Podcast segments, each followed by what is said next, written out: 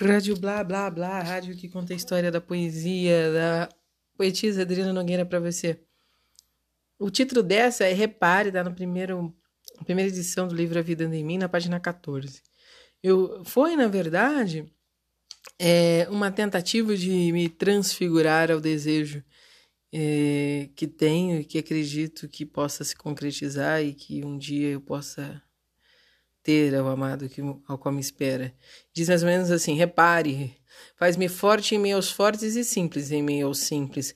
Faz-me humilde, clarinha e também branca e pura, como uma boa água-neve, que goteja lentamente, que escorre entre as vertentes, percola pelas ladeiras, escarpas, íngremes, desfiladeiros, se choca a rocha, esculpe, transforma em beleza. Torna-me clara e bela e formosa ao amado que me espera, e que seja essa doce e formosa beleza tão ínfima, que só aos olhos que também goteja transpareça e enxergue tamanha grandeza, que esculpida tenha sido pela mão do Criador que com amor transformou-me.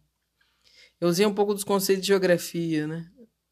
O processo de os processos de erosão.